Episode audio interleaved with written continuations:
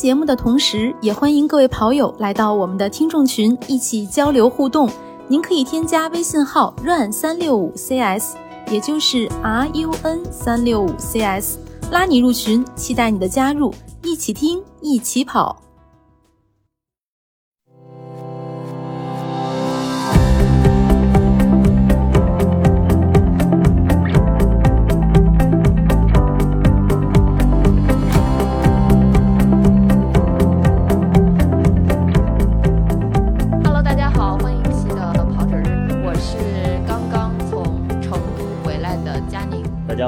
是刚刚从成都来到新疆的刘老师刘萌。Hello，大家好，我是刚刚从成都回到单位党建会议室的德德。大家好，是刚刚回到北京，已经在醉氧过程中的李思英。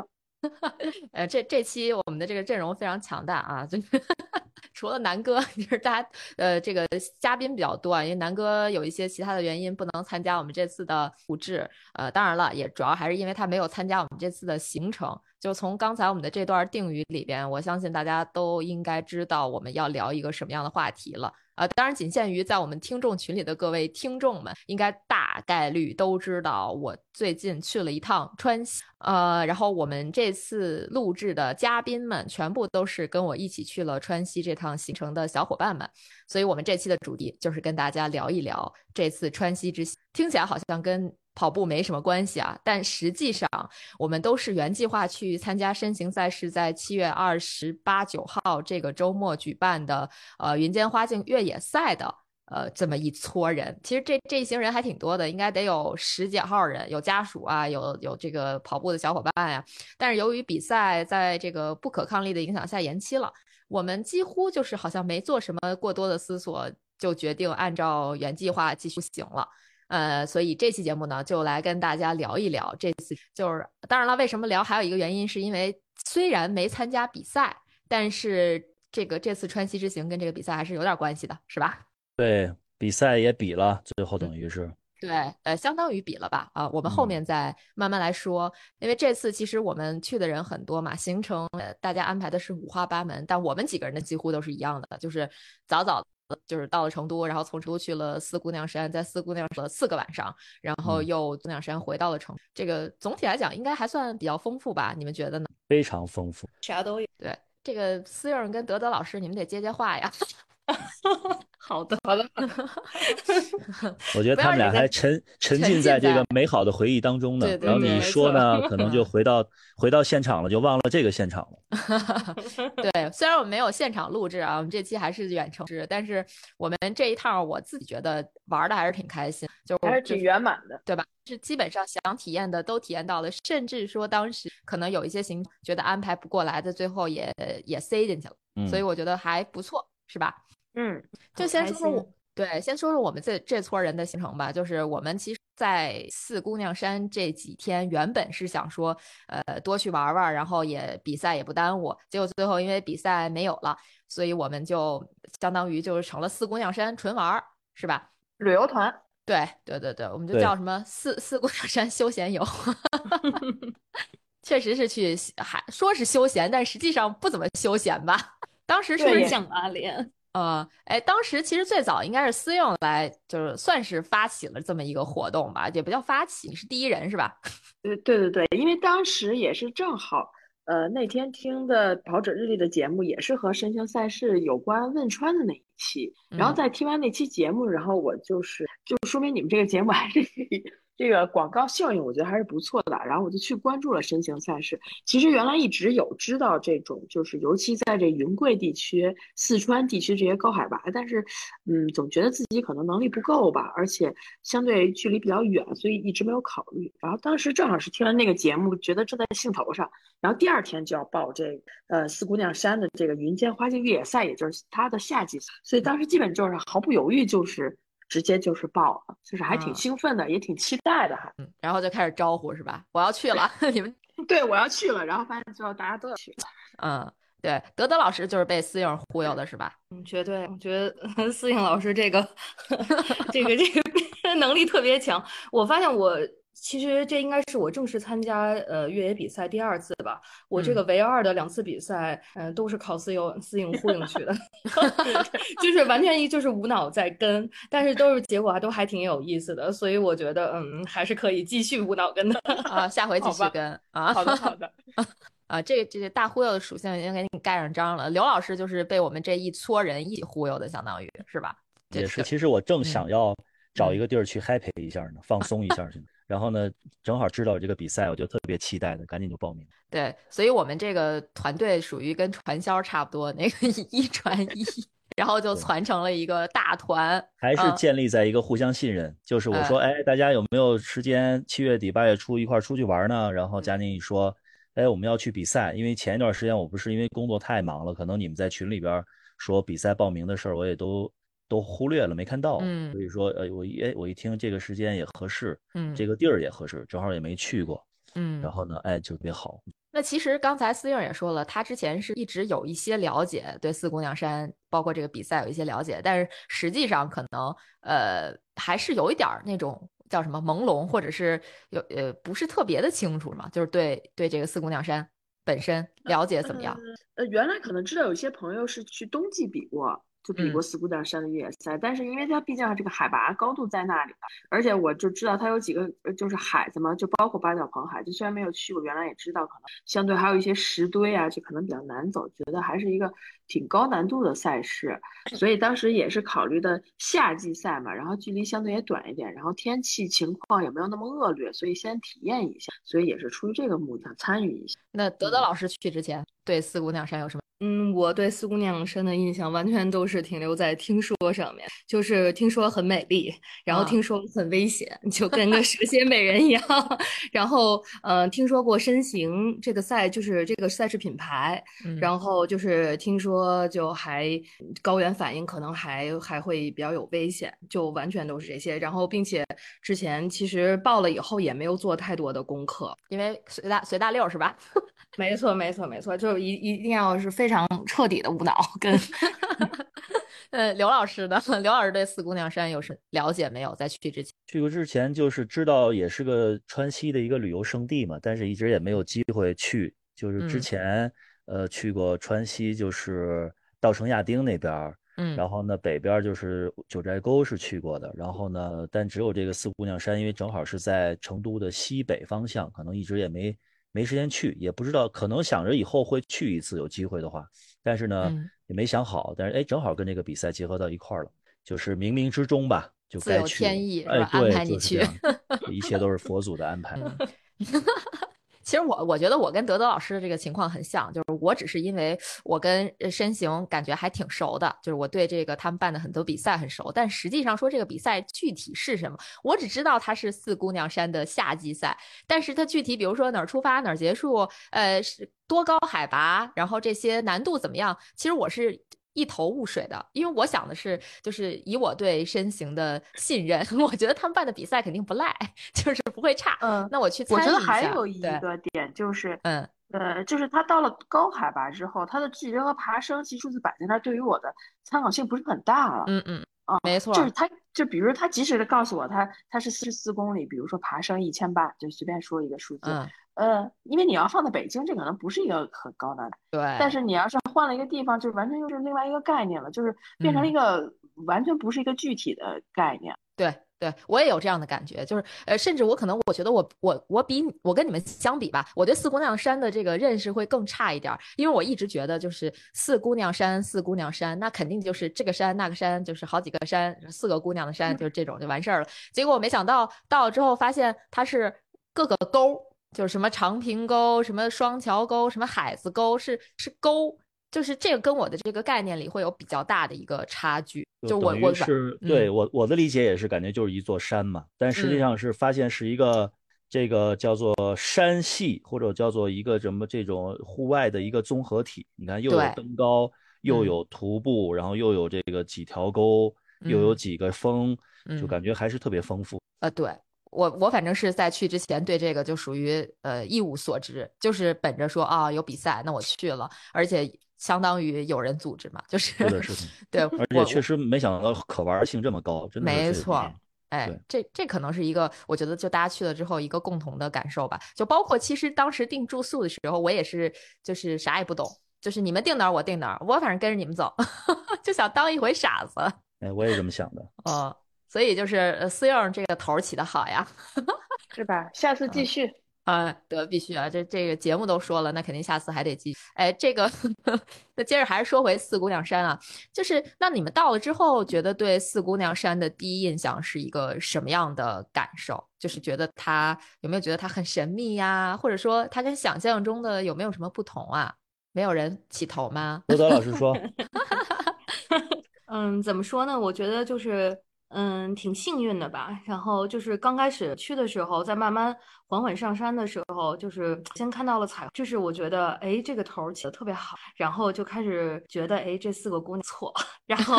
然后，然后，然后它云云雾缭绕的，然后就特别正好，特别是我想要的那种感觉。所以，我我觉得这个就第一印象是惊艳的吧，然后也奠定了这次后面的呃一系列的活动啊，包括运气啊都非常晕晕晕乎乎就上去了，反正是吧？是吗？就感觉他真的是像在那首歌唱的在云端一样，就飘进去了。啊，对，就是德老师说的这段，是因为我们是从成都自驾到四姑娘山的那个，我们应该是住在长平沟那条沟沟旁边吧？呃，所以我们其实在这个途中要翻，应该是要翻那个巴朗山，然后就是一路往上走，在往上走的过程中就会看到什么彩虹呀，看到群山呀，是特别壮丽、特别壮阔的感觉。我们甚至在中间还停下车来去拍了些照片，就真的是有有点那种没见过的那个感觉，没见过的那种开阔啊。那刘老师跟思颖呢？觉得对四姑娘山或者说去去程有没有什么第一印象？去程呢，就是正好我跟思颖，我们不是一辆车嘛。然后呢，是一开始我在开前半程是高速，我我还跟思颖说呢，我说哎呦，我说我挺喜欢自驾，但是我特别烦高速。然后开开开就出现这个山路了，就该就该有爬升了嘛，就该往这边走了。哎，我说一到了这个山路的自驾，我就特别兴奋。然后就开始这个就是各种呃，就是可以怎么说呢，炫技或者怎么样，就是哎开着车本身也特别开心，开开开，忽然有一个弯道一过来之后，哗一下豁然开朗。然后当时我记得是下雨之后，大彩虹，对吧？然后呢，云层、云海和巴朗山的那个那些风全部露出来之后，就真的是超震撼。然后我们我们就赶紧找了路边找了一个就是能够短暂停车的那么一个地方停下来。就去拍照，就赶紧下车，就想想把这个特别美好的这个瞬间给记录下来嘛。我记得我们刚停好车，你们那辆车不就从后边上来了吗？是，你们也没给我们留那个停车的地方，逼得我 们早知道对啊。当时当时我以为你们 都已经过去了呢，我当时以为你们在我们前边。嗯。所以其实说，如果知道咱们挨得那么近的话，马上肯定就再往边上挤挤，该再给你们留一个车位。确实，我也看你们想找一个车位，但是要再停就有点。就碍后边车的事儿了嘛，所以你就就到前面那个平台，但是应该也还 OK。就后边那个平台跟咱们前面那个平台看到的其实差不了太多，就是稍微角度有一些区别，但是看到的都是一样的东西，还是就是真的特别记忆深刻。就就咱们现在聊的时候，我马上就是我当时那个场面。就是特别对闪回的每一帧都记得特别清楚。那思颖当时什么感觉？嗯，因为其实咱们去的时候那天当天，呃，四川可能整体还是有点受这个台风的影响，还是有点雨。对。然后从成都一路过去，就是逐渐深入到这个四川深，就是腹地，就是这个大山里的感觉。然后伴随这个雨，哎呀，我当时真的觉得就是，嗯，这个这个地方就是非常伟大，就是当然肯定就是。呃，就是那种层峦叠嶂，就是那种山，就是都会已经有一点给你压迫感的那种感觉了。嗯，然后但到了高处的时候，像到巴朗山，然后又是那种一下就又是豁然开朗，特别开阔，就是你觉得自然特别伟大，人特别渺小这种感觉，升华了。就是我其实我的感受特别简单，我就两点，第一点就是感觉叫蜀道难。就这个确实是路挺难走的，因为咱们盘那个山的时候，其实有些地方它的那个路都是呃就不好的那种路，就是有点烂路的那个意思，就要过好多那种坎。还有几处是塌方吗？对对对，嗯呃，可能跟呃前面一段时间下雨还是有关系的，那个路不是特别的好走，但是总体来讲还是不错的，至少百分之九十五以上的路都还比较好走。但是确实那一点点的小小的崎岖会让人感觉到就是蜀道难的这种感觉。然后第二点就是刚才刘老师提到的，就是那个在就应该是德德老师说的那个在云端的那个感觉，就是我我记得到了那个盘山路上的时候，我就跟德德老师在那说，因为我们一辆车嘛，我就说我说这个四姑娘山 UTMS 这个比赛就是冬季赛，它它有一个 slogan，应该叫云端的约会。我说我这次算是。哦对，真真的明白了什么叫云端的约会，确实是这个感觉。就这只是我第一天就刚往那边走的时候的感受，后面就是会有更深层次的那种，就是在云 端啊、呃，或者说云端的约会的那种感觉吧。呃，真的是特别的美，然后特别的开阔，而且就像刚才呃你们说的，因为遇到了彩虹嘛，哎呀，个人觉得哎呦好幸运啊，就还能遇到这么美的这种现象啊，就觉得哎呀，是不是老天爷挺眷顾我们的呀？又不下雨是吧？然后彩虹，嗯，对，又特别浪漫，真是特别浪漫，而且整个让人心情觉得很好啊，特别棒的一个去程的这么一个体验吧，就是有这种感觉，就大家纷纷附和，说觉得不错。呃，因为你看后来嗯临到的时候，你不是还换了车吗？换到我们车上之后，然后我也是说，哎，我特别有感触，马上脑子里边就出现那首那个那个那首歌了。咱们不啊是线下的去听，听完之后特别适合，就这 个那首歌特别适合还有这个场 BGM，这个场景，对对对嗯，对，那首歌就是真名叫什么来着？真名叫向云端。向云端啊，向云端，其实啊它会被很多这个就是类似于抖音了、小红书好多这种旅游的这个视频里边都会配到这个这个音嗯音这个背景音乐。哎，我觉得特别适合四姑娘山，尤其是适合咱们大概第二天。第二天吧，第二天的那个行程真的是嗯太适合了，应该是第三天，第三天，第第一天到嘛，对吧？第一天到嘛，对吧？嗯啊，然后实际上其实我们在中间停了两两茬嘛，第二茬就是到那个他们所谓的叫猫鼻梁的那个地方，然后去看，对，去看了一下，往下看那个长平沟我们住的那个小嗯镇上，一但是那个时候稍微啊有一点点晚，就是对天色有点黑稍微有一点点黑了。嗯嗯，但是那会儿我其实就感觉特别欧洲，就因为其实最近这几年也也没有机会出国嘛，然后也说实话也确实没有机会在国内去这种相对比较呃海拔比较高，然后景色比较壮阔的地方去旅行。然后这次反正我我的感受就是特别像我之前去意大利去那个索伦托波西塔诺那一段儿，就是看着那个夜里的那个灯光。哎，嗯华灯初上，然后你从这个山顶往山谷里边俯瞰，哎，那个小小氛围真不错的。我当时就觉得，哎呀这地方不错那个。嗯我我没去过意大利啊，就是嗯好奇一下，我觉得像这个川西这种风光，应该已经不输于欧洲了吧？就我觉得山啊这种。我我我是觉得不输，呃，甚至说，我觉得就咱们肯定是有咱们的特色，他们有他们的特色。但是如果说从那种大气的角度来讲，就是那种恢宏、那种磅礴的那种感觉上来讲，我们肯定是更胜一筹的，就会有这样的感觉。嗯、确实还是这个非常美的。对，真的是挺挺漂亮的。我当时真的是挺震撼的，就是觉得，哎呀，为什么不早点来？以后可以多来。对，我觉得以后真的是可以多去这种地方。就是，嗯，以前不觉得说国内可能能能深入到这样的地方，就是总是听说听说，呃，但是自己没有实际的去。这次反正感受就是真的是实际去了之后，觉得像四姑娘山这种地方，其实它的旅游业已经挺发达的了，就是它的各种嗯服务，嗯其实配套什么的都挺跟得上的，就不会是对吧？是吧？不不像以前，可能我我觉得我可能就是想象中的，可能有些地方它的旅游业不是那么发达，然后你去了之后，比如说住的也不好，吃的也不好啊，那种呃，只是景色美。但是这次就是，就我我觉得还挺颠覆的。其当然实，真的还都挺成熟的，确实挺对成熟的。从距离来说，嗯反正以往就是我去过的一些能看雪山的地方，其实还都不太近。你比如说，你要往就成都出发的话，去什么稻城亚丁，要或者说再往西藏那个方向走的话，可能也会有一些美景雪山。但是呢，其实就会就会比较远了，而且那边的条件从交通到住宿到整个的餐饮这些，其实可能都是不如这个四姑娘山的。嗯，我觉得刘老师这个经验还是比我们都可能丰富一些，因因为我可能过去几年还是就除了疫情这几年之外，我可能还是国外去的相对多一点，就相比国内啊，所以我可能对国内的这种旅游区的各项的服务啊、设施啊感触不是特别深。但是刘老师其实像这些什么新疆啊、西藏啊这些，包括川西这些地方，都是有过一些设计的，所以可能还是比我更有发言权一些。对，就是西边还是。呃，还是去看过很多雪山了、冰川了。本身我也喜欢看这个，但是呢，整体来说，我觉得四姑娘山它的整个，呃，就是说，而且它也是常年积雪。你看咱们这个季节去，那个幺妹峰还是还是雪山的那种感觉，就还是很好的。到冬天的话，如果全部这个周边的这个山系全都是堆积了雪，那就更好看。嗯，跟西藏也差不多。其实西藏也是只有高海拔的那些。山峰它是能够积雪的，到夏天看也是一样的，其实跟嗯嗯，但是可能你要花更多的时间，走更多难走的路才能看到那个嗯啊，但这样的话，比如咱们成都也几就是几个小时，三个半三个小时到四个小时，嗯，就可以看到这种风景，我觉得就真的是很方便，就以后我们再想去的话，就随时可以去，就不用考虑拿出太多的时间和交通成本去。去看这些东西，而且我觉得，而且我就是它虽然离成都呃两三个小时的这个车程吧，但是嗯，相对来说那么的嘈杂，它就是呃也成熟，然后也相对的宁静一些，然后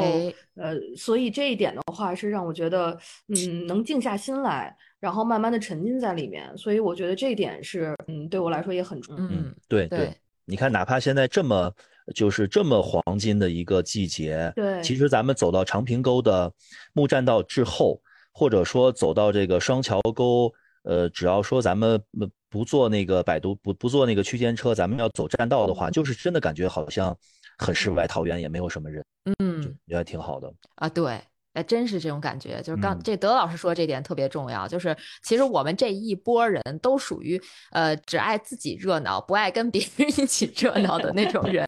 呃，所以其实到四姑娘山之后，真的是感觉说，虽然是旅游旺季，但是整个这个四姑娘山这区域这一片区域都很宁静。然后你你就是不会感觉到特别的拥挤呀什么的，人特别多，特别嘈杂，就几乎没有啊。就是反正嘈杂都是咱们自己制造的啊。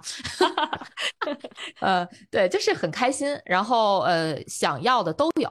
呃，就反正总体来讲肯定是心情舒畅，挺舒畅，挺不错的。而且其实咱们可能当时没有意识到，咱们从猫鼻梁停车那儿的是就在那地方停车，应该就能看见妖媚峰。是的，是的，对吧？对，是吧？我看到了，我看到了。就是最后，咱们其实一开始往山下看的时候，我都没有看到。就是最后，咱们都结束要走的时候，我马上要钻到车里边的时候，抬头真的是可以不夸张的说，抬头往 往天上看了一眼，就是当时天上其实云挺多的，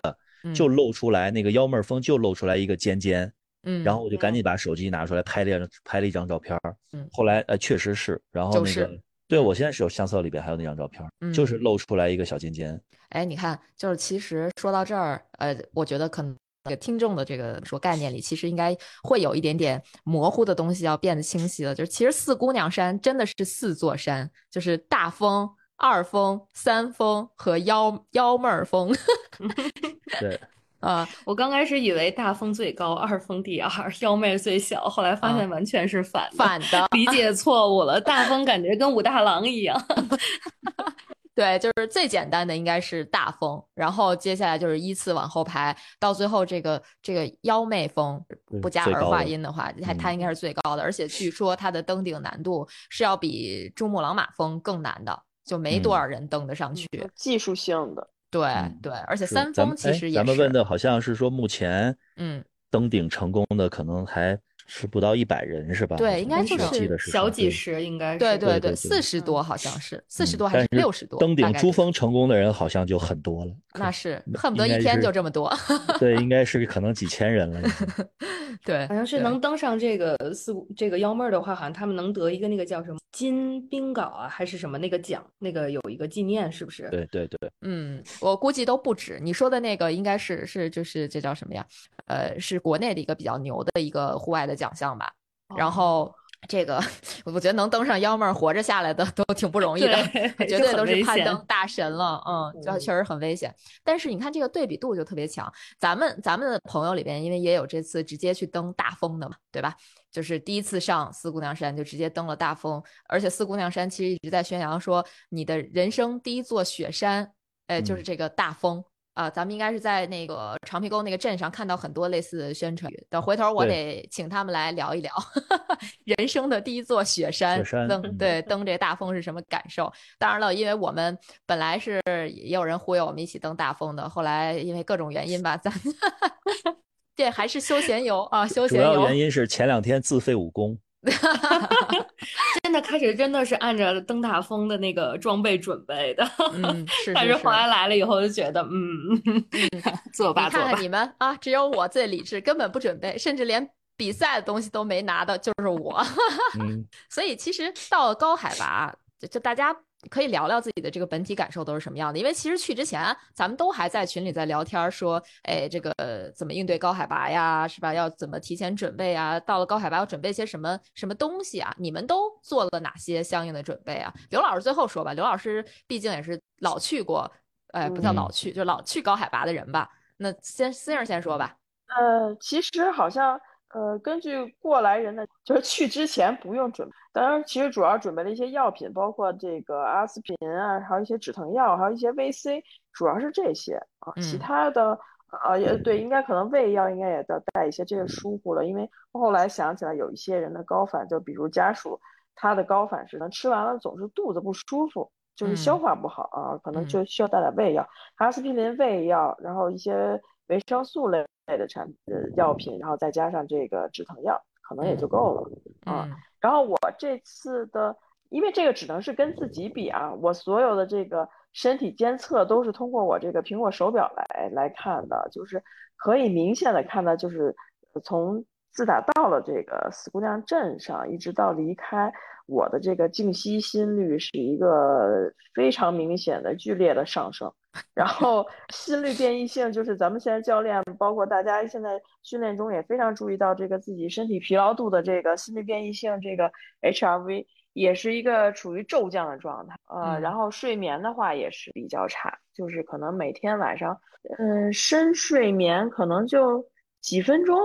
就就已非常非常。平均深睡眠应该不到半小时，就是每天都有这种状态啊，就是整体的这个身体反应还是还是挺，就是我还是挺啊，然后体温也是，体温是最高的那一天比我的基准线。高了一点六度，基本上就是发烧的状态。平地上肯定就算发烧了，但是高海拔其实还好。呃，对，有一点低烧吧，有一点低烧，就都是嗯，大概所有行程结束之后，我所有指标就马上基本还是算恢复。但是在那几天还是有一个。那德德老师呢？嗯，怎么说呢？这个这应该是我第三次上高原吧。然后就是从我这个前两次的这个经历来看，嗯，我对我自己还是比较保守的，不太就是不乐观。因为我第一次其实去的是青海湖，其实没有什么太高的这个 这个海拔啊。但是对，然后呢，我是跟我就是不是平时运动那么多的朋友们一块儿去的。然后呢，他们就在底下骑自行车，我在这个，呃，我一个铁三选手，然后在车上吸氧，所以就是给我的这个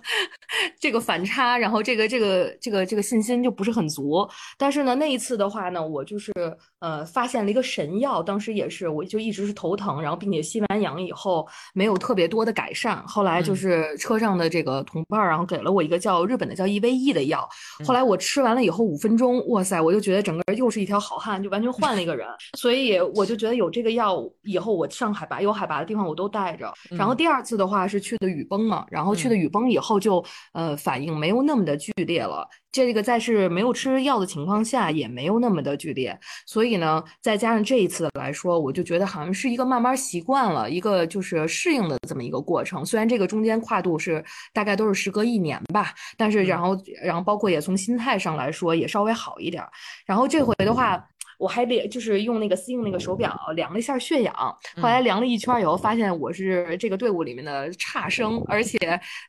每月而且还是退步的那种差生，就是每天就每况愈下，但是整体的感受体感来说，呃，没有特别的不舒适，所以这个我也有一些呃奇怪，觉得这是怎么回事呢？然后嗯，就只是在上下楼的情况下会有一些喘啊，然后会有一些就是呃觉得。无力的这种情况，然后整体来说，呃，睡眠啊什么的，就只能说一般般吧，没有那么嗯难入睡，但是也没有那么的不好入睡。我整体来说就是就那么回事儿，感觉 就不好不坏。嗯，这是我的一个感受。对，忘了忘了补充血氧了。血氧我一直也没有很低，最低的可能当天好像是九十，嗯，九十一，后几天差不多都恢复到九十五十六了。嗯。但是运动表现依旧很差。嗯，那常去高海拔的刘老师呢？我还好，因为确实那个那个思呃佳宁也知道，我之前也去过自驾过西藏了，然后呢青海了，包括云南的香格里拉了这些地方，呃会有去过一些高海拔的地区，所以这次呢，我倒是整体去之前了解了一下，因为咱们这次可能最高会到。呃，基本上就比赛的话，最高到四千左右，或者四千多一点点。如果不爬大峰的话，大峰如果要爬大峰的话，会到五千。嗯，那么呃，相对来说有一些把握，因为以前自驾西藏的时候，比如说过这个东达山，就是五千一百一百五的这个海拔，然后呢，唐古拉山口是五千二，但是这些翻这些山口的时候呢，毕竟时间短嘛。然后呢？但是我之前是去过那个珠峰大本营，珠峰大本营我在那儿待了可能有半天的时间，就第一天的下午四点多到，第二天的早上九点多离开，然后呢还在那儿住了一晚上，就等于珠峰大本大本营是一直是在五千二左右的一个海拔。就是，但是当时可能因为在西藏也待了一段时间，去那儿之后呢就没什么感觉，所以我觉得这次去实际上是在四姑娘山的话，实际上就是一些高反的症状，症状轻微的一些症状。其实咱们刚到的第一天，包括第二天都有一点点，但是呢这些这些感觉以前确实也都有过，所以呢也就没有太重视，就觉得应该是没什么大问题，因为之前也都经历过这些高海拔，然后出现这些呢。呃，一些症状呢也都正常，然后果然就是到了第二天，基本包括咱们第三天，因为咱们第一天下午到的，咱们第一天晚上到的，对吧？第二天是去长明沟徒步，对，到第三天咱们真的说去爬这个一千多的爬升，爬到四千的时候，其实那天我的状态还是相当不错的，基本上没有任何的感觉。哎，这其实挺有意思的。咱们到了之后就开始各种测测什么血氧，看什么心率。就是大家都在 都在用各种方式看自己到底有没有这个高原反应啊，或者怎么样。但是确实是综合这几天的表现，我感觉作为呃，我跟德德老师是属于那个反应应该是最小的吧，就是几乎没有太大的头痛啊，或者是那种呃呕吐啊，没有类对，就是我们俩属于这个怎么说，不能叫运动表现很好，但至少是在高海拔相对来讲，可能表现的跟。平地差距不是特别大的那种，是吧？对对，但是就这次，是不是德老师也种草种草了能测血氧的手表？哇！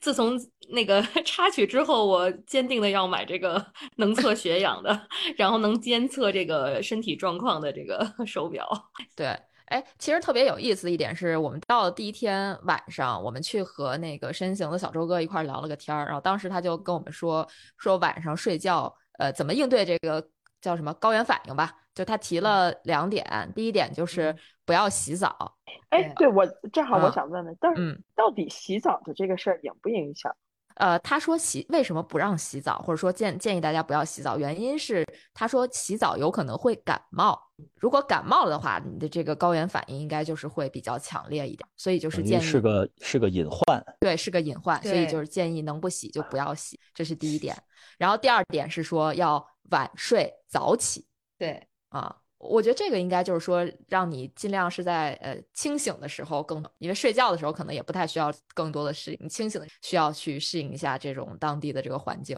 反正我我是头天呃严格遵守了不洗澡啊，不是我洗了，但我没洗头。然后那个呃，我早上又重新洗了澡，呃，再再一个就是晚睡早起，我头天是晚上一点半差不多睡的吧，然后早上六点多还是多少就起来了。就是就就基本上就是严格贯彻了这两点，呃，是所以是不是我就没什么事儿跟这两点有关系啊？我猜的啊，瞎说的啊。我我更严格，我是第一天、第二天早上都没有洗澡。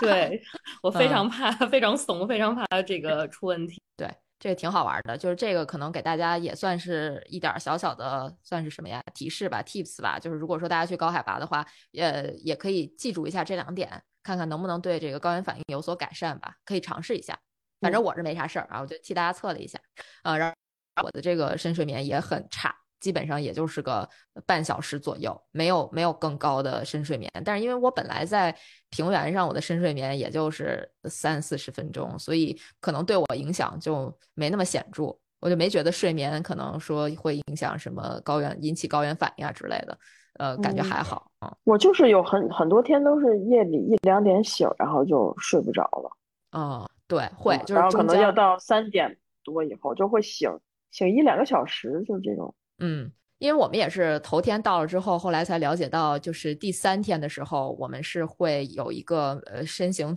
组织的一个约跑活动。虽然比赛呃推迟了，但是他们会在当地组织一个约跑嘛，所以后来我们是把行程改变了一下。就头天晚上到了，第二天去了长平沟，然后第三天就是去参加了主办方的这个约跑活动，呃，最后一天又去了双桥沟，因为原本安排应该是第一天是呃长平沟，第二天双桥沟，呃，然后第三天可能海子沟或者哪儿的，大概是这么一个安排吧。反正到了之后又来了一一个乾坤大挪移吧，算是，嗯，也跟门票有关系。就你像，因为咱们去的时候是旺季嘛，所以门票其实老早就是。我记得咱们好像是不是先订的？咱们到了就定第二天的双桥沟，就是对，没有啊，就约满了。对，因为后来咱们去再去双桥沟的时候，对，我觉得现在就可以给大家介绍，就是现在你玩完了你就知道双桥沟为什么那么难约了啊。对，原因非常简单，因为不用走，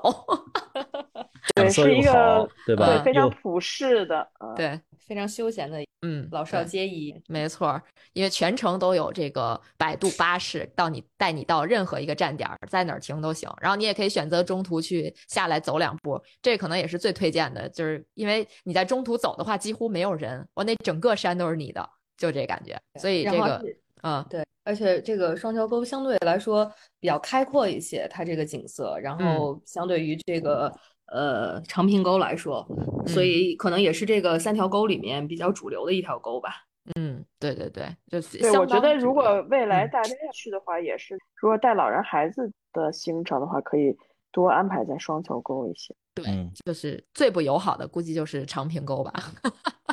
最不友好的可能是海子沟，哦，也不是，对，可能是长平沟。对。因为长平沟这个，其实我我到之前我真的不知道它是这样的一个行程，只是说我们跟那个客栈老板聊天儿啊，包括那个客栈的工作人员聊天的时候，他们在讲说这个长平沟可能得走往返二十二到二十四公里。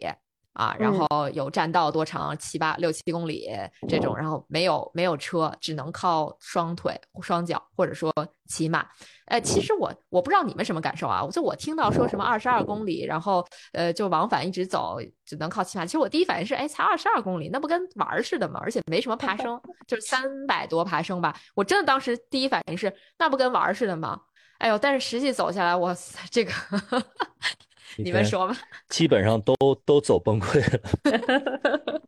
其实我是都还挺能走的。你看那个佳宁也都没看过认没没见过我认过怂，那天我都认怂了。绝对的，就我从来没见过刘老师那样。因为我们当时计划是走到十二公里的，最后我们其实是十一公里就返程。十一公里就看到美景了，对对对，可以不不用往前走。但是那天真的是，我觉得一个是可能是我刚到那儿，然后呢就是觉得特别累。然后呢，再一个呢，心里有一些，因为知道第二天要一早起来，咱们再去有一个一千爬升的二十公里的一个越野跑嘛，就是那个约跑活动，我们要参加嘛。所以呢，当天第一天我的状态又那么不好，所以我就有点就有点犯怂了，我就想着说那个不行，你们就往前走吧，我就会返而等你们啊。对，当时也是这个佳宁他们还是挺鼓励我的。不，我们主要是 PUA 你，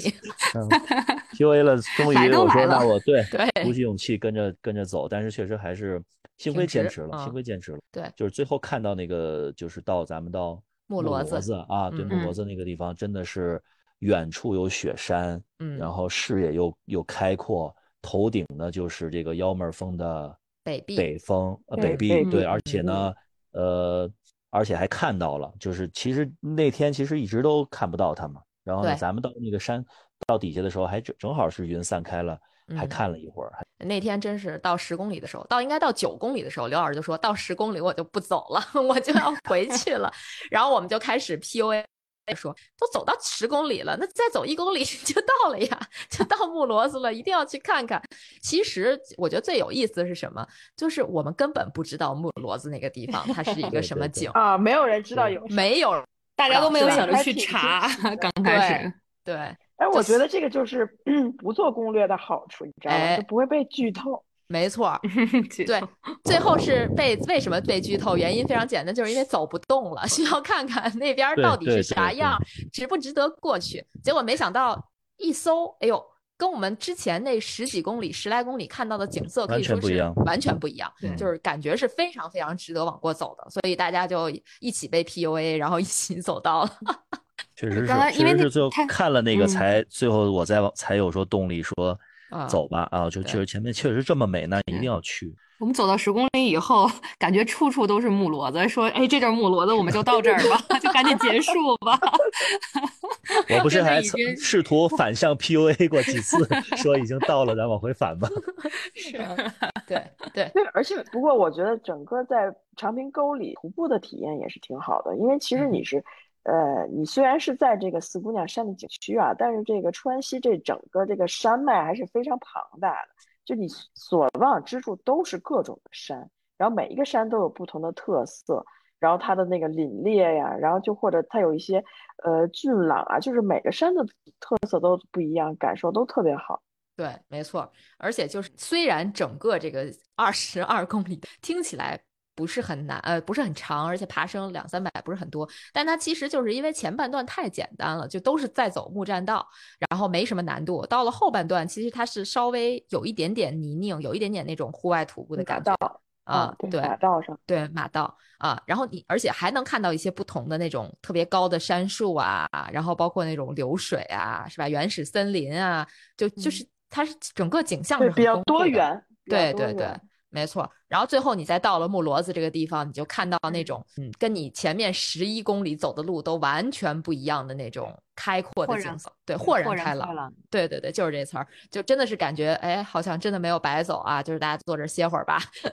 露个营什么的啊，感觉还挺好的，还能看见刚才说的那个幺妹峰的北壁啊，就是一个特别。平的削的特别尖的那种，那么一个很冷峻的那么一感觉的一山峰，哎，又是不一样的感受。大家都都开始在那，它像更像是一片高山，然后纷纷都里面开始整活，又倒立吧，然后又翻跟头吧，就一下像打了鸡血一样。对对，特别的有意思。突然感觉又转圈照转圈照相。对，所以这个，哎呦，这儿我我得有一个血泪的教训要跟大家说，你们也都知道，那天就是太轻视这个路路面了，我穿了一双。板鞋去走的这，对，穿了一个那个乔乔伊的板鞋，就是那个底儿太薄了，以以至于我其实就走到一半的时候，就是整个往回走的时候，我那个脚掌其实就非常疼，就没走一步，因为后边的那个路吧，不是地上的小石小石子儿也比较多嘛，石头也比较，然后那个鞋的底儿又那么薄，所以就就硌的脚都疼。所以去长平沟，虽然它是。专业一点的，不管是徒步鞋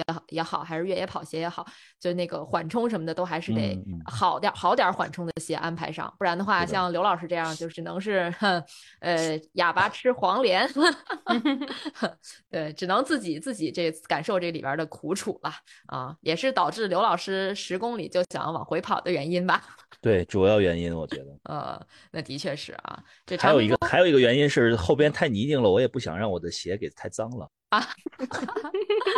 啊，还得为造型考虑啊。是，对，长平沟其实后来，呃，这个私人家属也说了一个特别好的点，就是它属于那种所有的厕所都特别干净，是吧？就是嗯，然后而且不管那个厕所在多远的沟里，它都是有人在打扫的，哎，特别的怎么说，有秩序啊，而且是自动冲水的哟。哦，我是没没捞着机会上，因为等我等咱往回走的时候，那所有厕所都关门了，所以我它因为是。自动的，对，嗯，对，而且长平沟是那种它的呃，就是人为的这些设施和自然整体还是算结合的不错的，就不是说整体都是木栈道，嗯，然后就是难度也适中，就是可能适合稍微有一点点基础的普通人，我觉得也可以接受的这个难，但是。他又没有给你太多人造这个呃工程的痕迹啊，就是让贴近自然，这这个整体感觉还真的是挺不错，嗯啊，它其实我觉得它前六公里，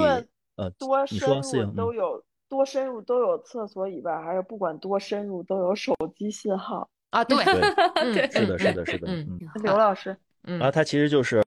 就是对这个初级的，就是或者纯粹的这个来休闲旅游的人来说，我觉得就比较友好嘛。就是说，你我给你六公里的栈道，对吧？你走到六公里，距离也差不多了，其实也走了很远了，因为你还折返回去就得到十二公里。对，呃，这样的话，你也把我的这个。这个长明沟里边的一些基本的景色，包括这个前六公里边会有一个拍摄妖媚峰的那个最佳的摄影点啊。其实那个点如果说没有云去遮挡的话，真的是特别好，那个就是真的能照出特别好的一个这个妖媚妖媚峰的这个这个全全貌来啊。然后呢，哎，一般你看咱们那天走的时候也是，就走到六公里，基本上就我觉得可能有。五分之四的人就不会再往后走了，就返回了啊。那剩下的人继续再往前走，反而就是会有一些更原始、更野的一些体一些路去走，一些体验，包括走到最后再看到那个木骡子的景色，反而那个地方哎就没没没什么游 游人了。嗯，对，从哪儿折返都可，你看到的都是。呃，不一样的风景吧。你可能越往里深入，你看到的景色是越美的。呃，因为我们其实虽然没有在这个之前去查说木骡子到底是长什么样，但是看到很多攻略都在说啊，木骡子特别美，特别好，一定要坚持走到十一公里啊。当然，我们最后反正还是看了图，最后 走过去了啊，也也挺震撼，特别美丽，然后觉得没白走。就是回来的时候大家都趴窝了。呃，确实走的时间挺长的，因为二十二公里爬升，我看了一下，接近四百，应该就是三百九十几。咱们应该走了得有八个半小时，就这个时长其实一点都不短。就正常来说，咱们要是在马路上走二十二公里，估计都不至于走八个半小时。所以其实海拔还是应该有一有一些影响的，我觉得。确实是八个半小时爬了一个香炉峰啊，对，真是八个半小时爬了个香炉峰，只是这一半香炉峰的一半。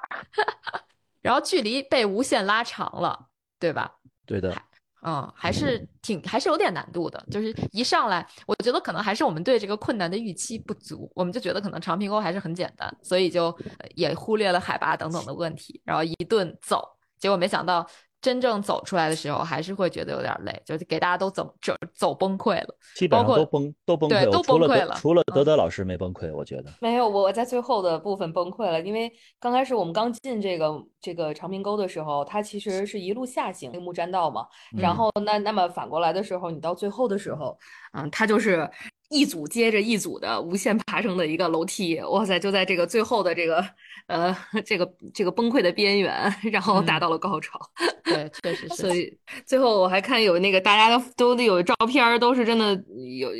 那个表情，都是非常生无可恋的表情。嗯，确实是啊，就是对，还是我觉得还是对困难的预期不足，然后导致我们最后有点轻敌了，呃，然后都趴窝了。不过基本上吃一顿也回血差不多了。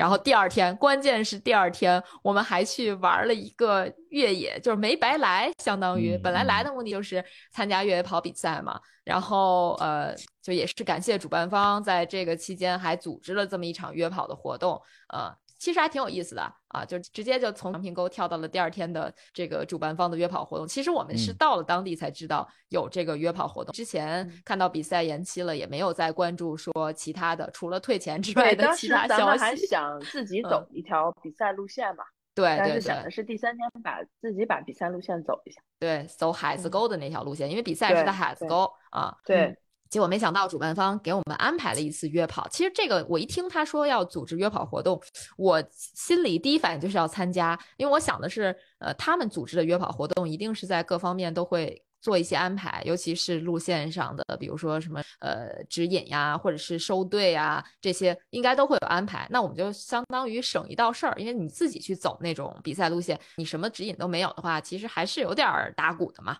嗯，所以就忽悠大家一起参与这个约跑活动，一大早六点半 就开始了。我感觉那一晚上我真的都没怎么睡，就是所以就是唯一没睡好的一天就是这一天早上，所以第二天这个整个状态还是稍微受影响了，就是还是这个有一个目标感在那儿吧。啊，真当比赛了，真的，我觉得就是其实从大家的各方面准备啊，然后从心理的预期啊、心态上，我觉得其实都是，嗯，还是呃看上去是一个非正式比赛，但是其实都还挺。呃，对，确实是，你会感觉说这个比赛的线一拉起来，然后这个线一往上抬，哎，真的就有人冲出去了，就是跟奔着这个。不好的越野走呢，对，错，好了，对，真的是，我我一抬头没人了，都都在前面。对对对，就大家都挺认真的，然后就嗖就没了。结果这个其实这路线也挺有意思的，这路线一上来就是一个山峰一样的大爬升，先先爬你一千再说，就基本上爬完了这一千。也就没啥爬升了，就相当的不友好呀，可以说。对他其实，呃，比完之后你再看他那个练线路嘛，其实也是在长平沟，相当于，只不过就是咱们前一天是沿着长平沟往沟里面走，然后你现在就是沿着这个沟起点处吧，起点外的一个山脊，直接上到山脊上，看到的对面的是不是看到下面的长平沟以及远处的巴朗山，大概是以及侧面的四姑娘山，大概是这么一个呃路线。对，没错，就是我们头天是在沟里，第二天在沟的左边，就往沟里走的沟呃，对，沟边上的山脊上。对对对，所以看到的景色还是非常非常牛逼的。呃，只是说还是很少有机会在这个山脊。对，然后就是爬升，的确是有一些剧烈。但是，就是我的感觉是，我觉得这个爬升还挺舒适的，就它不是那种特别难爬的那种，它好多都是那种草垫子往上爬，所以它那路还挺好走的，就爬升这段还挺好走的，对对吧？就路线上，就爬升这段还是挺友好的，只是说到了中间开始往另外一座山上切的时候，我天，啊，其实确实有点一言难尽啊，是因为确实它的那个路线。呃，就是感觉好像都是路，但是又感觉都不是路，就是说明他之前走过的人呢，也都是走的乱七八糟的，反正就没有按照一条路去走。所以咱们在走的时候，真的就没有说有一条路特别清楚，我知道它是一条路，我照我照着它就能走，就感觉好像是出现了一条路，走了二十米、三十米之后又没了，嗯啊，然后你又得去往上去走一点，或者往下去走一点，再去探索。所以我觉得可能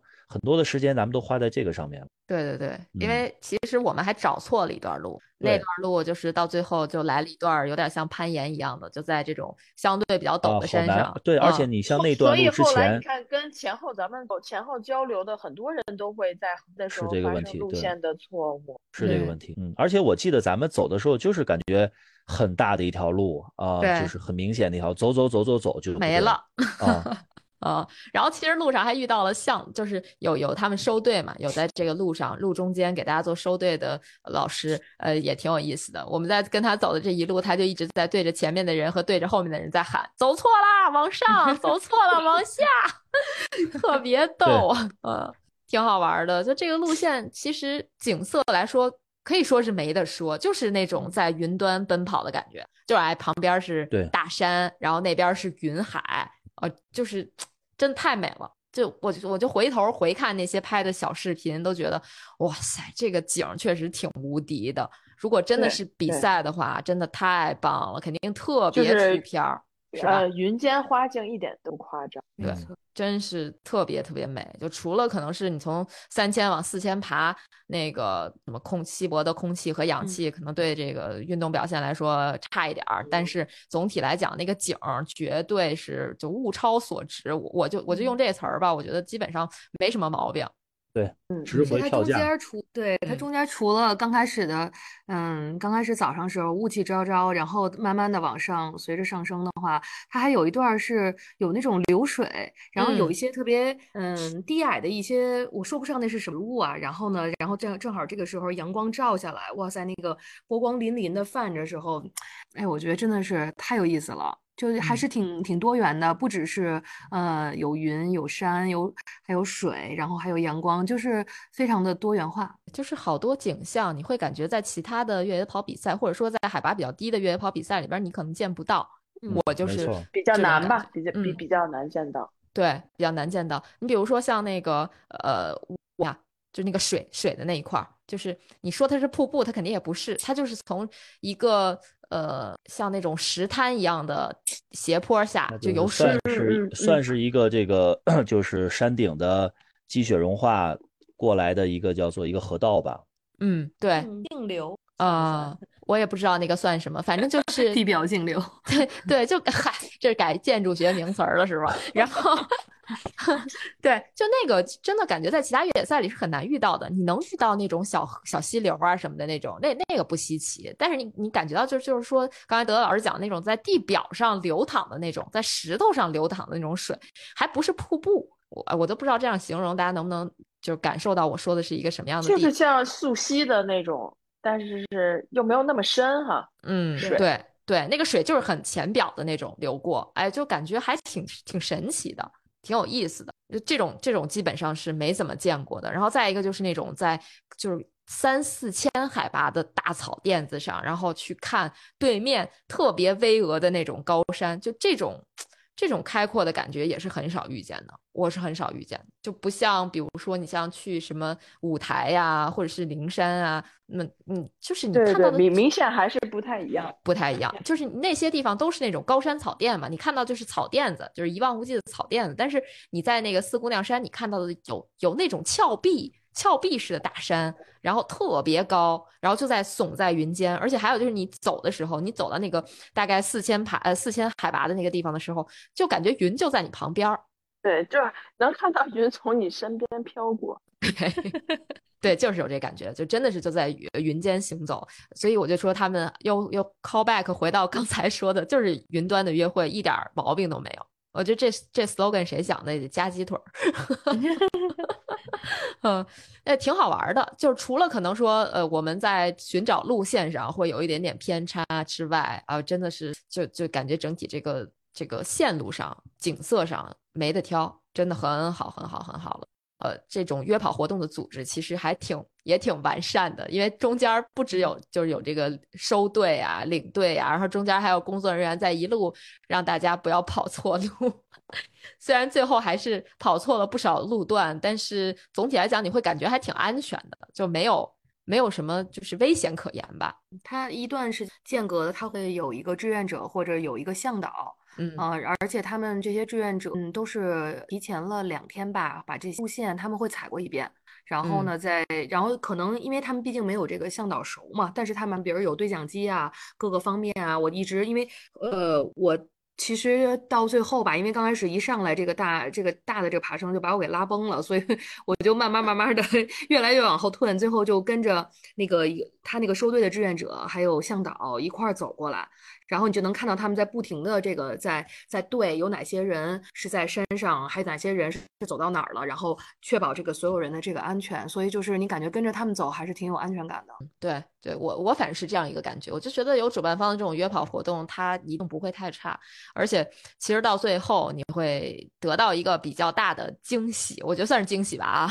嗯。我们被本来其实我最开始想的是，我们下了山之后就直接回酒店了，然后就收拾收拾，就该下午休息休息，再玩别的什么的。结果就说让大家赶紧都都到下了山之后到这个终点，就指定了一个终点去。我当时是真没想到终点还有这样的一个，我觉得算是惊喜等着我们吧。嗯，其实我当时不是还说了，我说到终点肯难道会发奖牌吗？啊，难道会吗？嗯。对，最后真的是不不仅是有人发奖牌啊，还有人献哈达，就是感觉是那个氛围拉满了啊。有人有充现代，对吧？然后有这个奖牌，有充现代奖牌哈达，嗯，还有呃这个补给，对，啊，吃的喝的都有，嗯。对，就是氛围感拉满。虽然不是比赛，但是胜似比赛。对于我们这种没有最后因为比赛呃就是延期而改变行程的人来说，我觉得这个仪式感已经是足够了，就是很棒了。心理上的补偿，真的，我觉得这这一点做的其实嗯非常对对，因为我们作为一堆已经退费了的选手，其实还享受了主办方的福利。还是挺挺惊喜的，就是可能唯一觉得有一点点不一样的点是说，本来最开始说是二十二公里，但是最后应该是因为各种原因吧，这个路线被砍到了十五公里左右。呃，如果说非要说缺点的话，这可能是算一个缺点。但是这个缺点其实是个优点，因为我感觉如果要是真是二十二公里，就不知道啥时候能回来了。对，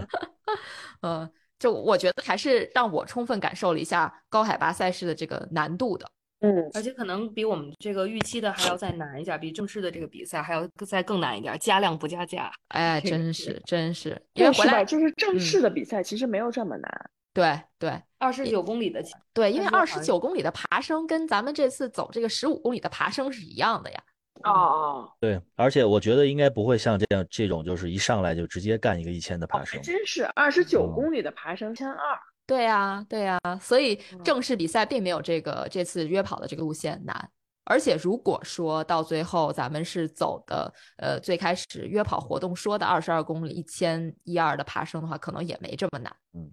所以就是感谢主办方约跑活动加量不加价啊，一下把我们这个海拔指数提高了。对，底片全送。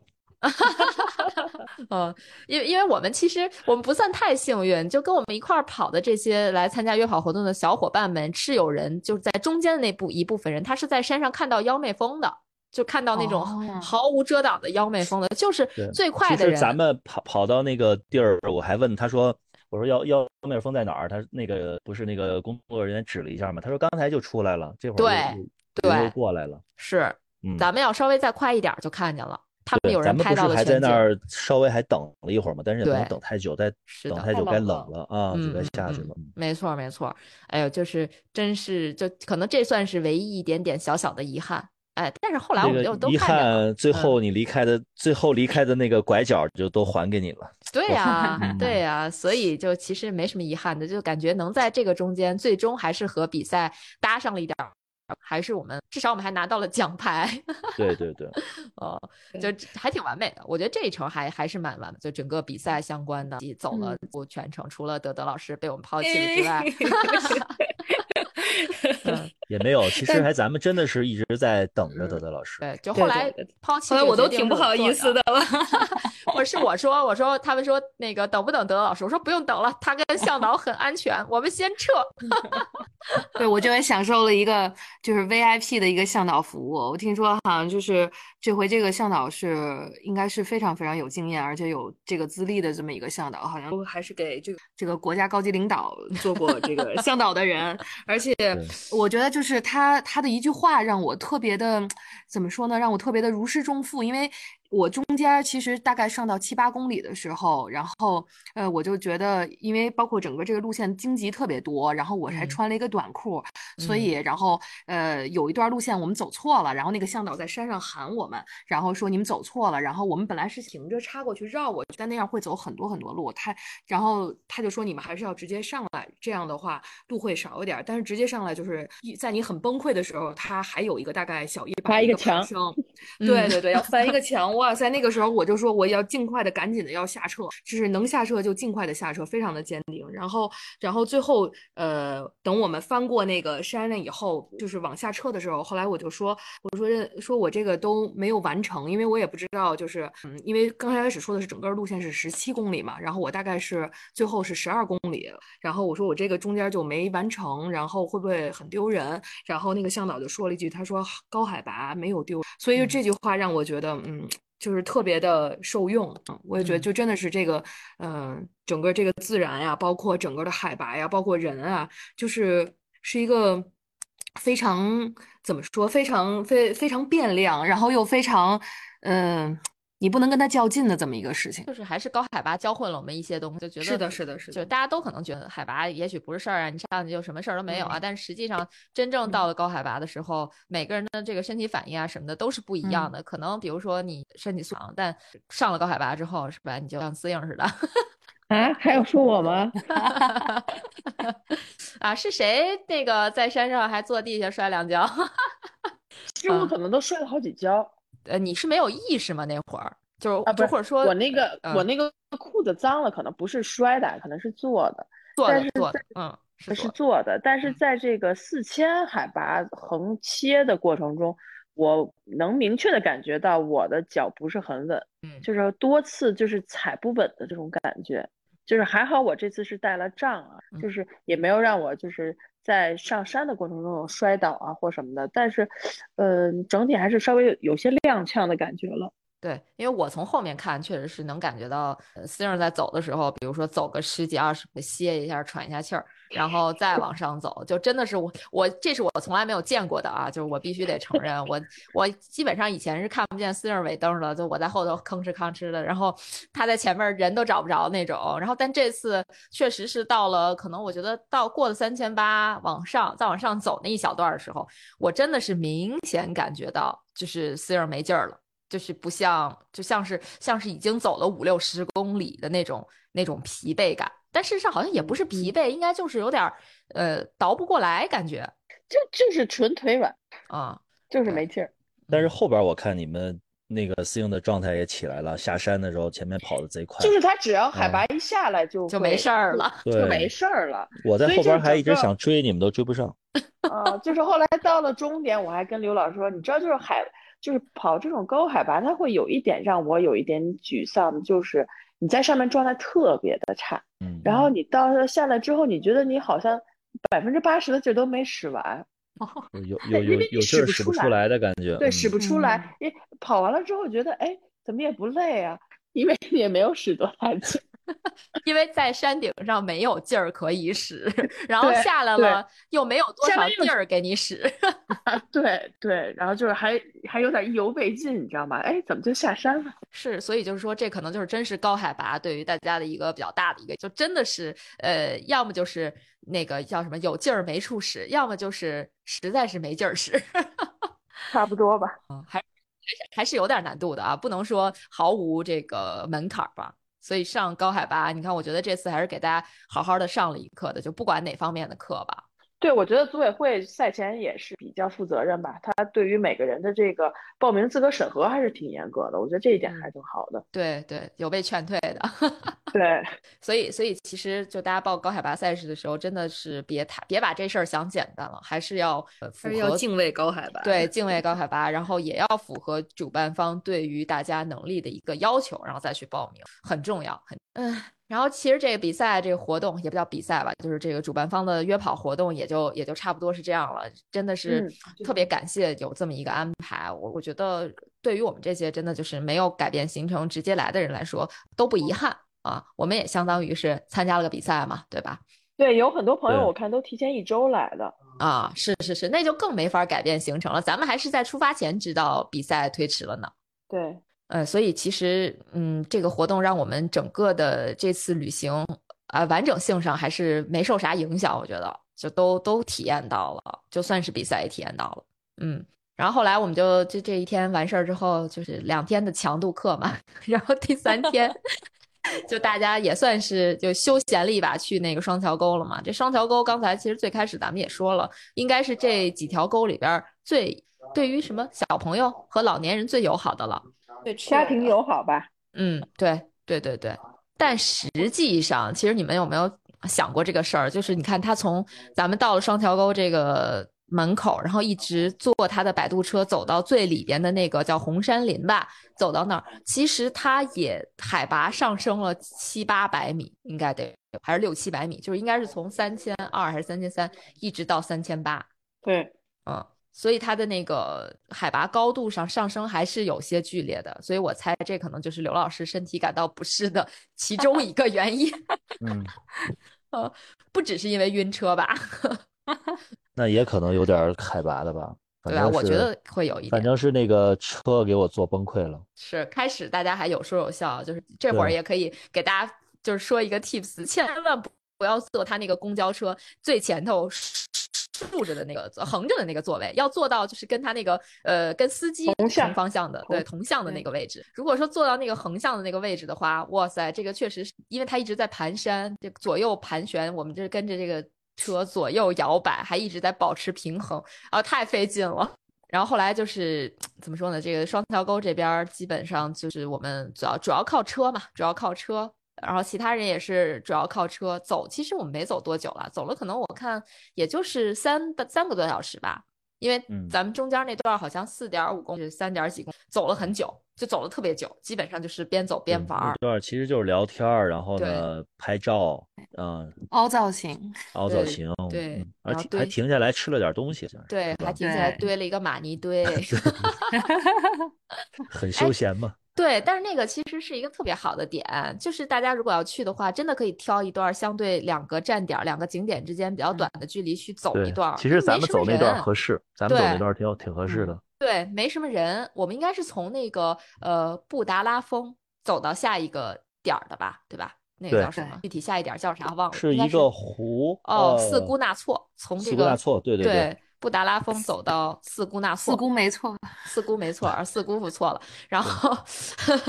那段儿就是景色也很美，然后大家唠着嗑聊着天儿，哎，就过来了。哎，中间还吃点东西，就觉得安排的特别的这种随性啊，特别的舒适啊，挺好的。嗯，然后再欢乐漂流一会儿。哎，对，有 有漂流，真是那个这个双桥沟的这个漂流，或者说它应该是四姑娘山的，就这么一个漂流的路线吧。这漂流路线后来我也看了，他们很多人都说非常非常值。本来当时我们想的是，如果说他排队要超过三十分钟的话，直接就再见了，也也也也就不搁那儿排队了，浪费这时间了。结果没想到他这队伍也就进展的非常快，咱们可能一共也就等了有十分钟嘛。都没有，就是我感觉。没有，是一边往前走一边排着队的这么一个。其实排上到是坐上，我感觉就是就是最多七八分钟，嗯，哦，有可能五六分钟，就特别快。对，差不嗯多差不多。但是整个的这个漂流的过程可以说是非常有趣，就是非常景色特别美，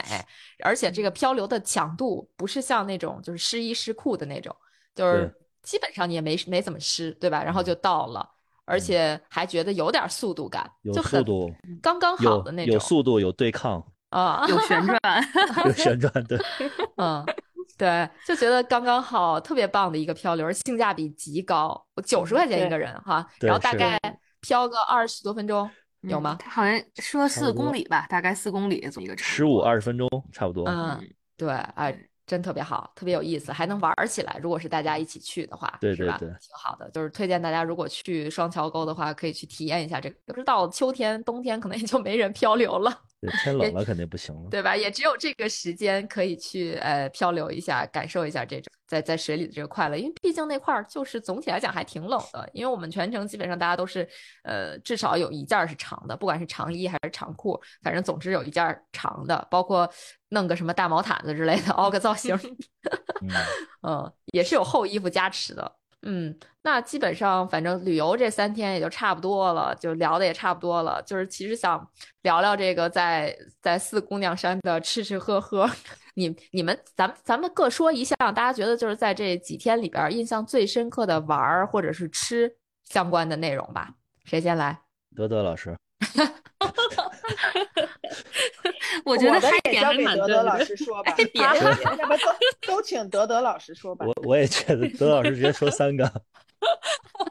我觉得可能这个就是大家的这个共鸣还是比较一致的啊，然后就是就是这个嗨点嘛，然后就是首先就嗯锅庄舞吧，我觉得是不是？你们觉得呢？嗯，是嗯嗯，四四种泳姿的锅庄舞。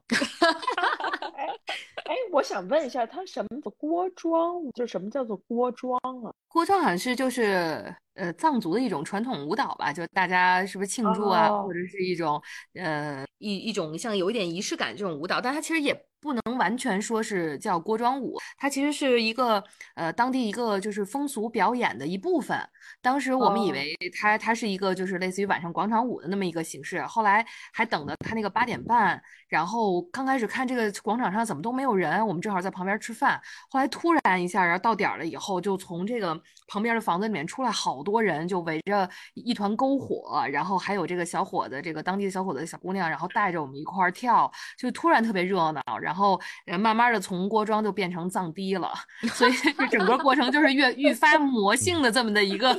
一个过程。藏藏野堤，然后他他还有那种很很多，比如他就突然，比如大家聚拢啊，然后突然散开的这种动作，然后就听这个上面的这个带舞的这个小伙子就说 谁的 iPhone 十四掉了，一会儿说谁的眼镜儿，谁的房卡，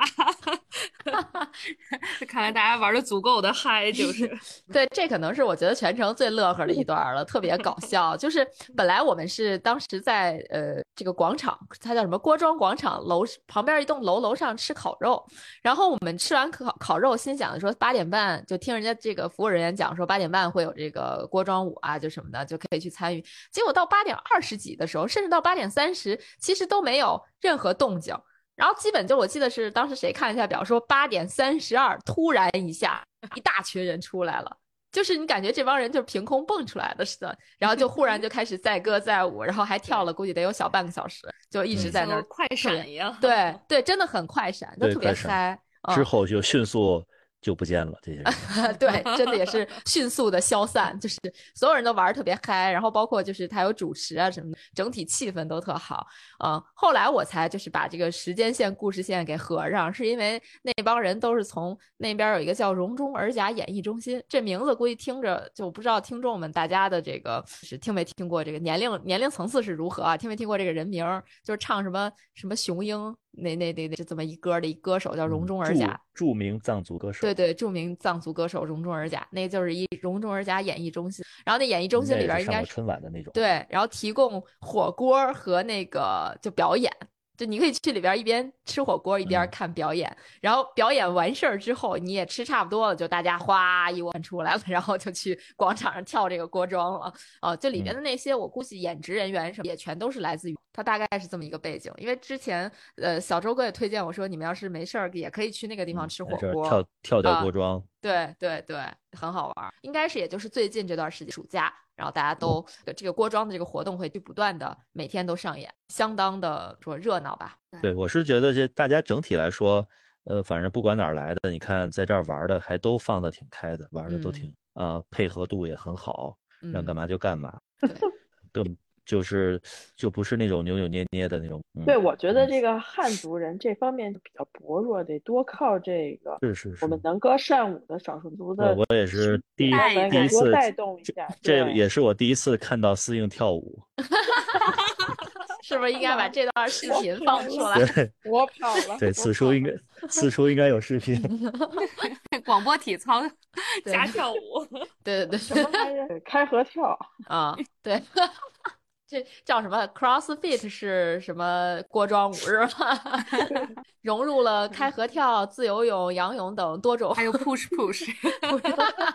这都是内部梗，没人懂。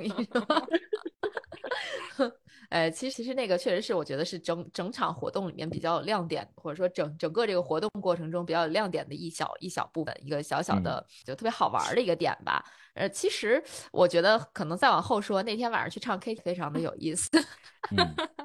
嗯，对我们其实真的没有想到说，像在就是长平宫那个那个镇上，就这么小的一个地方，可能就是只有街两侧有民宿和饭馆的这样一个地方，能够有能唱 KTV 的地方，就相当的惊惊艳吧？对吧？其实他那儿还不是一个叫纯唱 KTV，我觉得就是一个就是音乐酒吧嘛，可能正常来说应该是他们的歌手给咱们唱。然后那天呢，我我我我觉得他们那歌手可能有点偷懒了，就唱了一首。歌手呢？我有啊，就是那边他们就是那桌的第二首嘛，第三首就那个藏族歌曲，就是就是他那个对，就是他那个驻唱歌手去唱的。他后来还过来敬酒，说我是这儿的驻唱歌手。就那首确实唱的，但是他那天也就唱了那。主要是有你们在场的歌手都失业了。对，我是我是觉得歌手是给咱们一些空间，就是人家老唱的话，咱们都场大场面，就是就像他不是一般的那种 KTV，然后他等于就是有个特别大的大屏幕，像平时你看球啊那种的一个场地也很大。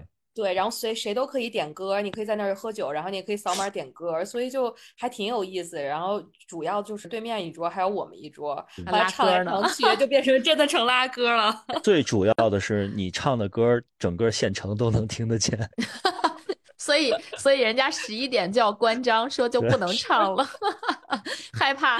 吵到别人休息啊。但是确实是我感觉那就是整个县城里边最牛的一家 KTV，可能也只有那一家 KTV。对，因为第一天我不知道嘛，第二天我我真的听了一下，那个就是我们住的这个酒店，其实离那儿还。有点距离，距离啊！但是他们跳锅庄的时候，还真的挺……嗯，哎，这还是挺不一样的体验，就跟你在大城市去那个 KTV 包房里边唱歌，完全不一样哈，就有点那个酒吧的那感觉，但又不是那种人特别多的酒吧。所以就是你看这这么一个小县城，其实它还是包罗万象的，什么都有。就甚至连这种娱乐设施，我们觉得可能是在城里面比较呃火爆的这种娱乐设施，它也都有。包括其实总体来讲，我觉得吃的也也都还蛮好的。吃的我觉得比我的预期要好很多。嗯，因为刚开始说可能这儿就只有什么土火锅啊什么之类的，哎，后来发现它这个土火锅的确做的还挺蛮有特色的。然后而包括它那个。咱们是点了两盘的那个腊肉，对吧？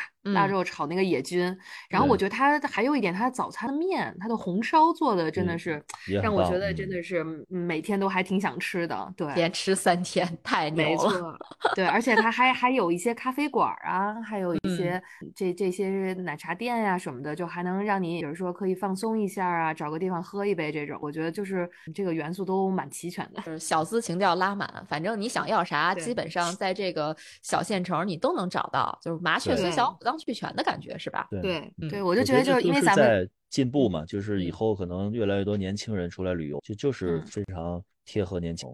感觉想要，我觉得就我我们因为住在这个平行的两条街上，但是有高差嘛，然后我觉得就是我们那条街就更在山靠山上一点，就特别像像北京王府井，就是那种旅游啊，然后你可以买买衣服呀，然后那那种这种步行街，然后底下呢，你们住的那个那条就是挨着河边的那条街，就有点像那太古里、三里屯，就是稍微小资一点，所以就风格还是比较鲜明的，就是各取所需吧，大家。对，的确是，就是你想找什么样的景都有，包括咱们上山去玩越野跑的时候，家属们还跑到一个地儿去喝什么酥油茶，喝什么咖啡 啊，就是还挺惬意的。包括你看我们住的那家民宿，那家客栈，老板自己又是 UTMS 一百一十公里组的冠军，就他也是跑跑这个越野跑的。你你会在他这个小客栈里看到很多越野跑相关的元素，比如说他把他比赛的奖牌啊、奖杯啊都陈列起来，然后他的那个小花园里边种多肉的是用他的。两双越野鞋，一双威斯，一双 T N F 种的，对，就特别细节的东西，就做的很有意思，很有趣，哎，就能让你从这种很小的地方去发掘这个地方特别牛的地方，特别有意思的地方，我觉得是还蛮好的。就整体来讲，我觉得这次就体验真的是很不错，而且最后那天我们从呃四姑娘山往下走，再翻巴朗山那个垭口的时候，就又到了猫鼻梁，刚来的时候就停留的那个地方。哎，我们又一次看到了这个妖媚峰，哎，就觉得，嗯，这一趟真是不虚此行啊，圆满了。对对对，就是而且看的是非常清清晰的。离开的时候，这个妖妖妹峰还出来在。Say goodbye，出来对，亲自出来送送送送行一下，撩了一下他的发帘儿，让我们看到他的真容。对对对，真的是把他的这个刘海撩起来了，然后看看这具体长什么样哈，长得挺好。嗯，对，虽然没有登那个雪山吧，但是我觉得就整个这次行程还是挺丰富的，而且就是强行和比赛还是拉起了一个联系。嗯，这家属有话说。嗯，就总体来讲还是挺不错的。那其实基本上我们整趟行程也就是这样了，也跟大家分享了很多这个相关的内容。那先先问最后一个问题吧，就如果说大家还有机会再来的话，你们还会再来四姑娘山，再来不管是参加比赛还是旅行吗？那我先说，呃肯定会去。我希望明年的这个比赛还是在这个时间，正好呢是一个假期，就可以再去挑战一下，挑战一下。对，而 且确实是这个。像大风了、二风了，我觉得至少再去挑战个大风。嗯啊，如果 说状态好，状态 好，状态好，时间时间够的话，可以挑战一下二风也。嗯嗯，南哥是挑战过二风的，上过二风的。对对对。南南哥什么时什么时间去的？呃，应该是很多年前吧，他是上过二风的。对。那回头向他请教一下。对对对，可以可以。德德老师，嗯，因为我是一个就是不太喜欢富地方的人，但是我觉得就是 四姑娘这回给我的这个。感觉吧，就是怎么说，还要让我意犹未尽，所以我觉得可能下次我会尝试一下，像呃穿越路线，比如像什么长川壁啊之类这种，对，这种可以，比如中间你住在这个山里面，然后呢，就是充分的这个把它的这个。这个这个这个早什么日月早晚全部的体验体验到的这么一个路线吧，我觉得这个这个可能对我来说吸引力也挺大的。然后大风的话就是看自己的状态，如果能登、登上这个自己人生的第一个这雪山，我觉得也也挺好，也能尝试一下是吧？所以我感觉怎么你们俩就是下一个目标都是奔着大风去了。嗯 走深走走远都可以，走高嗯都可以，嗯，可以嗯可以，就是总之还是会想再来玩一次啊。可以再来，真的可以。大风可以那什么，可以嗯你住在那个大本营住在大本营，第二天的话压力就小很多。对对嗯，我觉得这，哎呀，我现在就是登不登雪山，我得看身体情况了，我不盲目乐观了。呃，但是我觉得，因为咱们这次是夏天来的嘛，对我有机会，我觉得可能秋冬来看看应该也不错。，UTMS 等你。嗯，再做做心理建设吧。嗯，所以其实你看，咱们一段这么长时间聊下来，就大家还是觉得四姑娘山是值得再去，对吧？对的，对我也是这个感觉，我就觉得这个四姑娘山整体给我的感觉都特别棒，是一个特别值得再来的。我跟其实我跟德德老师其实也一样，就我也不是特别喜欢重复的去一个地方，呃，但是今年真的就是光成都都去了两趟，呃，那我觉得四姑哦娘山也许还会再去，就真的是。像刘老师一样吧，如果明年他还在这个时间段举办的话，那一定约一个二十九公里。没问题。嗯，太太长的咱可能安排不了，但是我觉得哎 短的而且好像嗯是到了那个附近，除了登大峰、二峰，也有其他的山也，对周围也有朋友去了。是的，是的，也有别嗯的山可嗯以登。是的，是的，对，没有没有那么少啦。就你看，它其实川西这边儿山还是很多的，什么巴朗山那对，些，嗯就是对我就是拿那个 Strava 那个路线看嘛，就是哎呀，觉得特别好，我就推荐大家用 Strava 的 3D 功能，你可以看一下整体那个群山的感觉，那个方位一下就就有有那个认识了。嗯，对。而且我们徒完步之后，你看徒步的那路线，就真的就是在沟里，哎，一个穿越，特别帅。嗯，行，那基本上咱们今天也就聊差不多了，那就进入到最后一个环节。哎，不知道你们这环节准备了没有？大家有没有什么想推荐跟分享的内容？是要跟这个呃有关是吗？不不不不一定不不不一定不一定。那德老师推荐点好吃的就行了。我我刚才其实要如果推荐跟这个有关系的，我觉得就推荐那个神药吧，E V E，因为这个嗯不只是我，然后还有就是这回去的好几个小伙伴，然后都是吃完以后见效非常快，而且就是让这个状态能好很多。我嗯觉得这个嗯、虽然这个也是，当然因因人而异嘛，毕竟是药嘛，所以我觉得嗯但是不失为一种选择啊。对，就是其实就是大方向来说，如果说上高海拔，大家可以去准备一些止疼片儿，因为可嗯能会不可避免的出现一些头痛啊，就这种这种就是脑袋疼啊，这是这种症状，可能用止疼片儿来稍微让它消减一点儿。就当然不是那种头痛欲裂，已经呃嗯完全管不住的那种情况下你去吃。就如果说你有轻微的头痛，想缓解一下，就是可以去嗯吃一些止疼片儿来让它缓解。嗯，对。那刘老师呢，有没有什么想推荐的？别推荐去新疆玩耍啊。那我就推荐这个这个比赛吧。其实我嗯是，你看我是最最最近一次正式的越野跑比赛都是二零二零年的崇礼幺六八了，好像，因为嗯这两年我确实也跑的很少越野跑。然后呢，这次呢也是一开始是想着说跟大家一起出来玩嘛，然后呢顺便参加一个越野跑比赛。但是我是觉得这个，呃，如果是类似于像四姑娘四姑娘山的这种越野跑的这种感觉。呃，风景，然后呢，这种体验的话，我觉我觉得以后真的有机会还要再来参加正式的这个比赛，也就推荐给大家们，也也那个希望能来参加这个比赛。好的，我看这个夏季赛是不是又要补录了？哎，对、嗯你这个广告也忒大了，我们又没收钱。好吧，我嗯不是，主要是咱们都遗憾错过了嘛。对对，那你就呃其实我觉得推荐还挺还挺，就是没有比赛，胜似有比赛，然后但心情上情，我觉得还挺好的，没有那么大压力。嗯，嗯，对。但实际上比赛也不难嘛，所以 是也不行，但是我现在现在嗯考虑到我的这个高海拔的身体情况，我觉得比赛还是有点难度的。所以给你一次再次选择的机会，请问你还报四十四公里吗？我就轻松一点，十五公里得了。呵，二十十九吧，二十九退的太快了，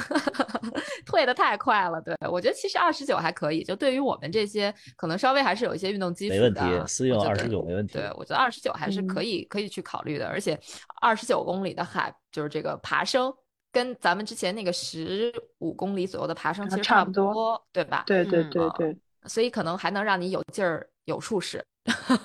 不会有劲儿没处使。那我觉得这二十九公里是可以考虑报报一下的，对吧？可以推荐给大嗯家啊、确实，明天应该是我们节目播出的当天的十点，然后四姑娘山的这个夏季赛云间花径，它就要做一轮补录了。然后大家如果有兴趣的话，可以去做一下，呃，就报一下名这样子。那我就不用不用推荐啥了吧，我是就推荐大家去川西旅游吧。我觉得我们这一趟玩的还是挺开心，体验了各种不同的，而且运气特别好，全程就是气都没怎么给咱们制造困难跟障碍。就每当我们在休息的时候，它就下雨；每当我们出去玩的时候，它就是呃不能说艳阳高照，但是至少还挺呃好的，对吧？就是不特别晒啊，是也也也不特别的。对，也不特别冷，呃整体来讲特别棒。推荐大家如果有机会可以去到四姑娘山举行比赛，好的，也可以我是觉得今天咱们四个人已经化身为四姑娘旅游大使了。差不多是这啊意思。是的，是的，是的。我觉得我们这个推荐不知道呃让有没有让大家觉得哎，我必须还得再说一下，我回来又看了一些小红书上的帖子，我觉得有特别言过其实，就比如说，哎呀，人多多呀，或者路线多难呀，或者多无聊啊，其实我觉得通通都没有，就是还是推荐大家亲自去感受一下，不要被网上的那些帖子所误导。哎，对，我觉得这对个挺重要的，就是是尤其是其实我我们刚才提到一点也挺比较有意思，就是我们去那个长坪沟的时候，没有提前去搜木骡子这个地方到底是什么样的风景，就没有直观的一个图片，对吧？然后那我们最后就是得走到那儿再看那个图，或者说再看那个风景的时候，还是会觉得很惊艳的。就是你不要让那个特别美的那个东西提前占据了你的这个思，呃，就是你的这个脑海，这样的话，你看到的时候，你可能那个兴奋感会更强一点儿。是的，是的，好的，嗯，对，给自己多留点惊喜，还是把那些未知就放在那个未知的地方，不要知道的太多，呃，可能会更好一点儿。行，那我们今天的节目就到这里吧。呃，谢谢各位嘉宾捧场啊，没让我们今天的这个录制冷场。呃，有 机会再和大家分享出去参加比赛、跑步和旅行的故事。行，的，有机嗯会再去唱 KTV。好的，约起来。回回北京约起来。好的，好的，行，那我们今天的节目就到这里吧。我们谢谢各位嘉宾，我们下期节目再见。好，谢谢。